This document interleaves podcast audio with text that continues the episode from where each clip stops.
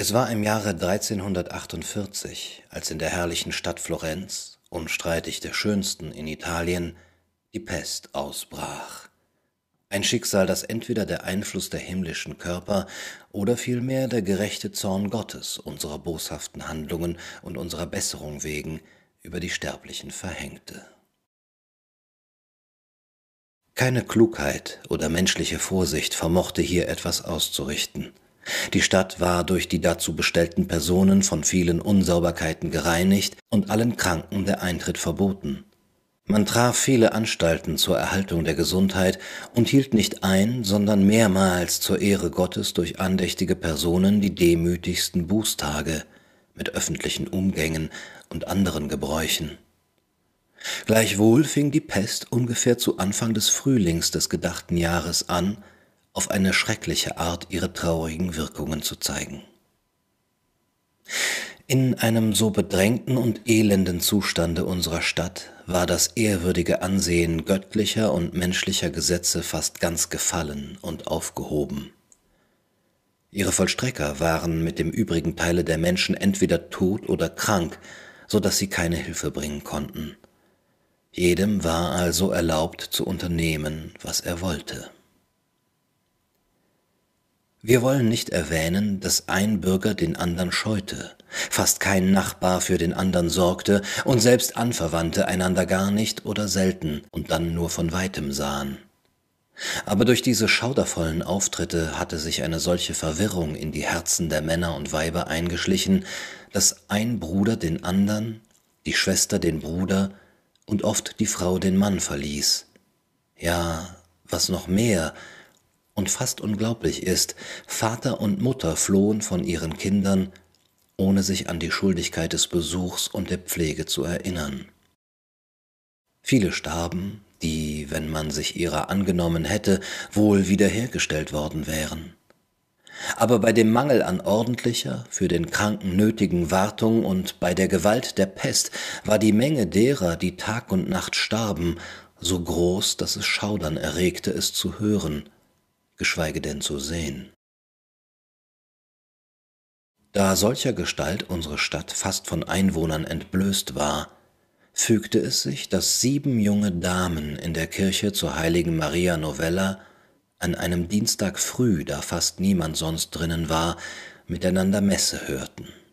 Sie gingen in Trauer gekleidet, wie es sich für die damaligen Zeiten schickte, und waren alle durch Freundschaft unter sich verbunden. Keine von ihnen war älter als 28, noch jünger als 18 Jahre. Klugheit, Adel, schöne Gestalt, artige Sitten und anmutiges Auftreten zierten sie alle. Ich könnte ihre eigentlichen Namen nennen, wenn eine Ursache mir es nicht verböte. Ich will nicht, dass eine wegen folgenden erzählten oder mit angehörten Geschichten in Zukunft sich schämen müsse. Denn heutzutage sind die Gesetze des Vergnügens weit eingeschränkter, als sie es damals aus den angeführten Ursachen waren. Damit man aber doch die Erzählungen ohne Verwirrung verstehen möge, will ich den Damen Namen beilegen. Die erste und ältere werde ich Pampinee nennen, die zweite Fiammetta, Philomena die dritte, die vierte Emilia, die fünfte mag Lauretta und die sechste Neefile heißen, der letzten gebe ich nicht ohne Ursache den Namen Elissa. Diese trafen durch Zufall in der Kirche zusammen und hatten sich fast in einen Kreis gesetzt. Nach vielen Seufzern hörten sie endlich auf, ihr Paternoster zu beten und unterhielten sich. Als sie schwiegen, nahm Pampine das Wort. Meine lieben Damen, wir sitzen nicht anders da, als ob wir Zeugen sein wollten, wie viele Tote man zu begraben herbringt, oder acht geben, ob die Brüder dieses Klosters, deren Anzahl fast auf nichts geschmolzen, zur gesetzten Stunde ihr Amt singen. Verlassen wir diesen Ort, so sehen wir nichts als Leichen und Kranke herumschleppen. Kommen wir dann nach Hause, ich weiß nicht, ob's euch so geht wie mir, so find ich von einer Menge Hausgenossen niemanden mehr als eine Magd. Da überfällt mich ein solcher Schauder, dass mir fast alle Haare zu Berge stehen. Wo ich geh und stehe, fürchte ich mich vor der Schatten der Verstorbenen. So find ich hier und draußen und in meinem Hause nichts als Elend, zumal wenn ich bedenke, dass außer uns kein Mensch hier geblieben ist. Sind aber ja noch einige da, so seh und hör ich, dass sie bloß das tun, wonach sie gelüstet. Nicht bloß freie, sondern auch klösterliche, eingeschlossene Personen sind wollüstig und ausschweifend geworden. In der Meinung, dadurch dem Tode zu entgehen, haben sie die Bande der Gelübde zerrissen und sich der Fleischeslust ergeben. Wenn das geschieht, was machen wir hier? Worauf warten wir? Was träumen wir? Wenn ihr ebenso denkt wie ich, so halte ich fürs Beste, dass wir uns, wie wir hier sind, nach dem Beispiel, das schon so viele uns gegeben haben, von hier weg auf unsere nahegelegenen Landhäuser begeben. Dort hören wir Vögel singen, sehen Hügel und Täler grünen, Bäume von tausenderlei Gattung und einen heiteren Himmel. Dort finden wir frischere Luft, der Vorrat von Lebensmitteln, den diese Jahreszeit bietet, ist größer und die Menge der Widerwärtigkeiten geringer.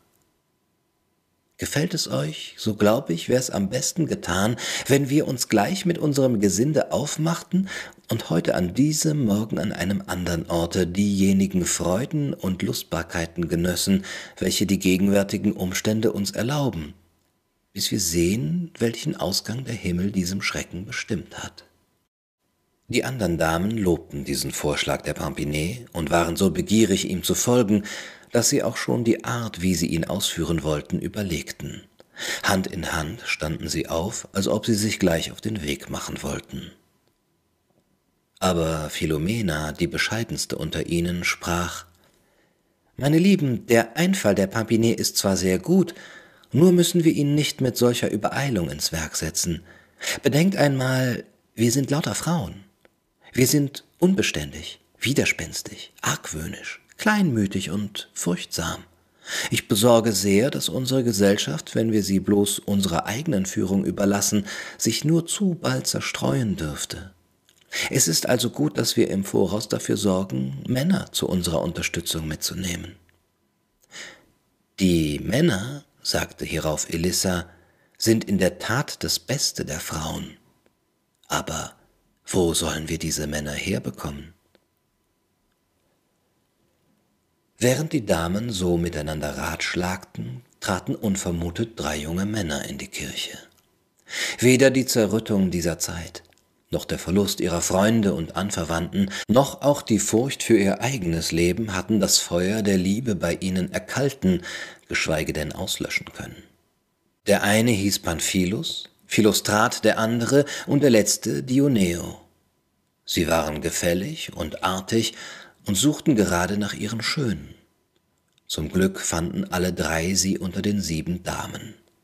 Mit den übrigen waren sie entweder befreundet oder bekannt. Pampinet lächelte. Seht, sprach sie, das Glück begünstigt unser Unternehmen und schickt uns junge Männer zu, die mit Vergnügen unsere Führer und Begleiter sein werden, wenn wir sie nur dazu nehmen wollen. Neephile errötete, denn sie war die Geliebte eines dieser jungen Herren. Bei Gott, Pampinet, sagte sie, bedenke, was du redest. Leider ist es nur zu bekannt, dass sie die Liebhaber von einigen unter uns sind, und ich fürchte, dass wir durch ihre Wahl uns einen üblen Ruf zuziehen dürften. Das macht nichts aus, erwiderte Philomena. Wenn ich ehrbar lebe und mir mein Gewissen keine Vorwürfe machen kann, so mögen andere reden, was sie wollen wenn sie nur schon Lust hätten mitzukommen. Die übrigen hörten dieses Reden mit Stillschweigen an. Einmütig stimmten alle endlich zu, man sollte die jungen Männer rufen, ihnen ihr Vorhaben entdecken und sie zur Begleitung einladen. Pampinet, verschwägert mit einem dieser Herren, die bisher die Damen unverwandt angeblickt hatten, stand, ohne viel zu reden, auf, ging gerade auf sie zu, grüßte sie mit heitrer Miene, entdeckte ihnen ihren Plan und bat sie im Namen aller ihnen Gesellschaft zu leisten. Die jungen Männer hielten es anfangs für Scherz. Als sie aber sahen, dass diese Dame im Ernst redete, erklärten sie sich mit Freuden dazu bereit.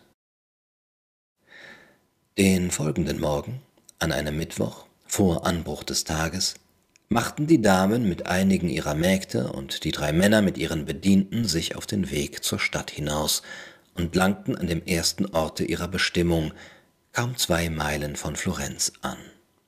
Er lag auf einer kleinen Anhöhe, die von allen Seiten ein wenig von der Straße entfernt war. Bäume und Pflanzen, alle grün belaubt, gaben den anmutigsten Anblick. Auf dem Gipfel stand ein Palast mit schönem und großem Vorhof. Seine Säle und Zimmer waren schön, ausgeziert mit den angenehmsten und sehenswürdigsten Gemälden, die Wiesen, Gärten und die erfrischendsten Wasserbrunnen bewundernswert, die Keller angefüllt mit den köstlichsten Weinen.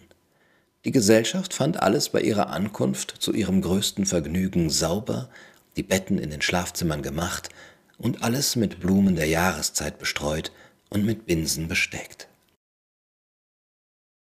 Bei ihrem Eintritt setzten sie sich, und Dioneo, der vor allen anderen angenehm und witzig war, fing an Meine Schönen, was wollt ihr nun mit euren Sorgen machen?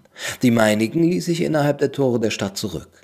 Wohlan, so wollen wir untereinander fröhlich sein. Pampinet erwiderte mit heiterer Miene, Dioneo, du hast recht. Wir wollen vergnügt leben.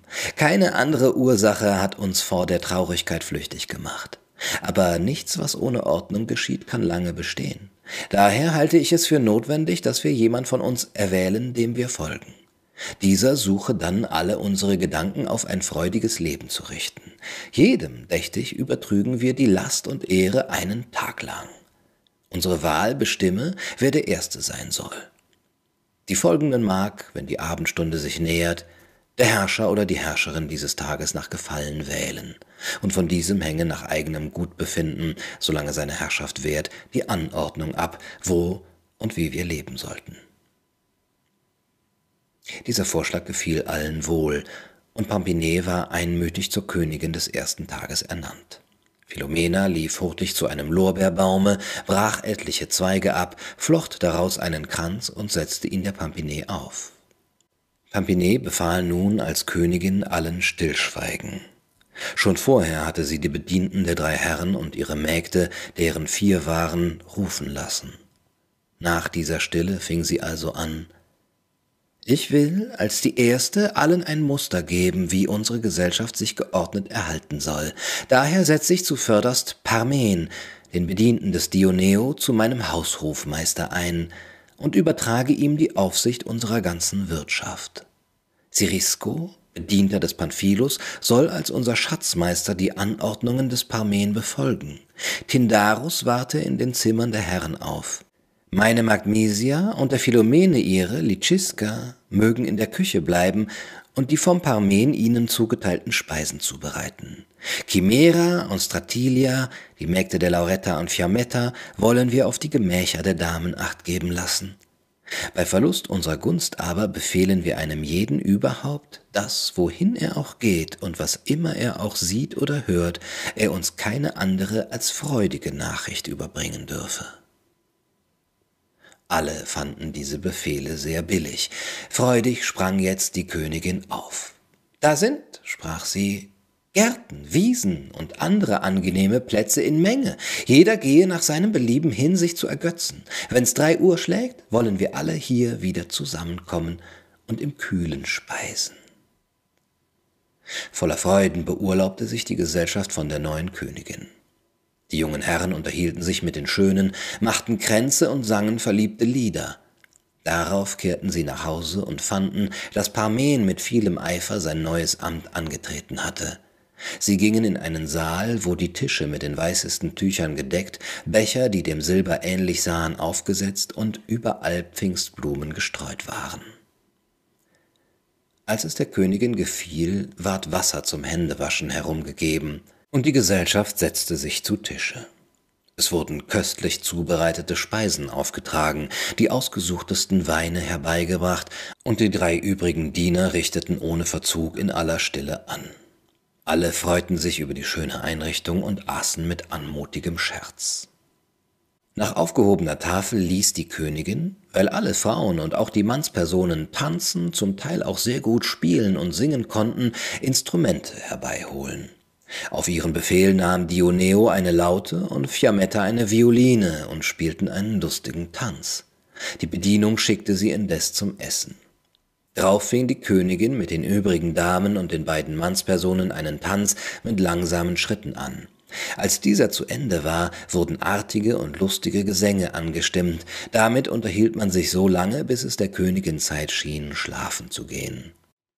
Sie fanden schön gemachte Betten vor und alles wie auf dem Saale mit Blumen geziert. Jedermann zog sich aus und legte sich zur Ruhe. Es hatte neun geschlagen, als die Königin aufstand und alle übrigen wecken ließ.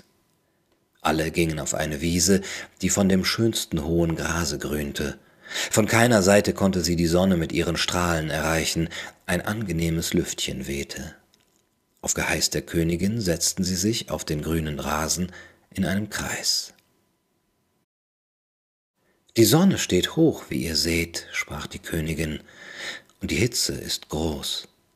Nichts als die Heuvögel auf den Ölbäumen lassen sich hören. Jetzt irgendwo hinzugehen wäre töricht. Hier ist's schön und frisch. Wir haben Brett- und Schachspiele, jeder kann sich einen Zeitvertreib nach seiner Neigung wählen. Aber wenn ihr meinem Rate folgtet, so würde dieser heiße Teil des Tages nicht mit Spielen hingebracht. Lieber wollen wir einander etwas erzählen. Die Rede eines einzigen vergnügt dann die ganze Gesellschaft, und wenn jeder eine Geschichte erzählt, dauert's gewiss so lange, bis die Sonne vorüber und die Hitze nachlässt. Ist euch mein Vorschlag angenehm? Denn ich werde mich hierin bloß nach euch richten, so wollen wir's tun. Gefällt er euch nicht, so mag jeder bis zur Abendstunde das vornehmen, was ihm am besten dünkt. Die Frauen sowohl als die Mannspersonen entschieden sich für das Erzählen.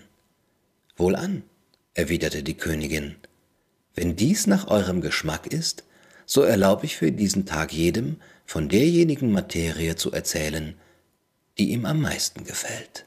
Du, du, du Kaiser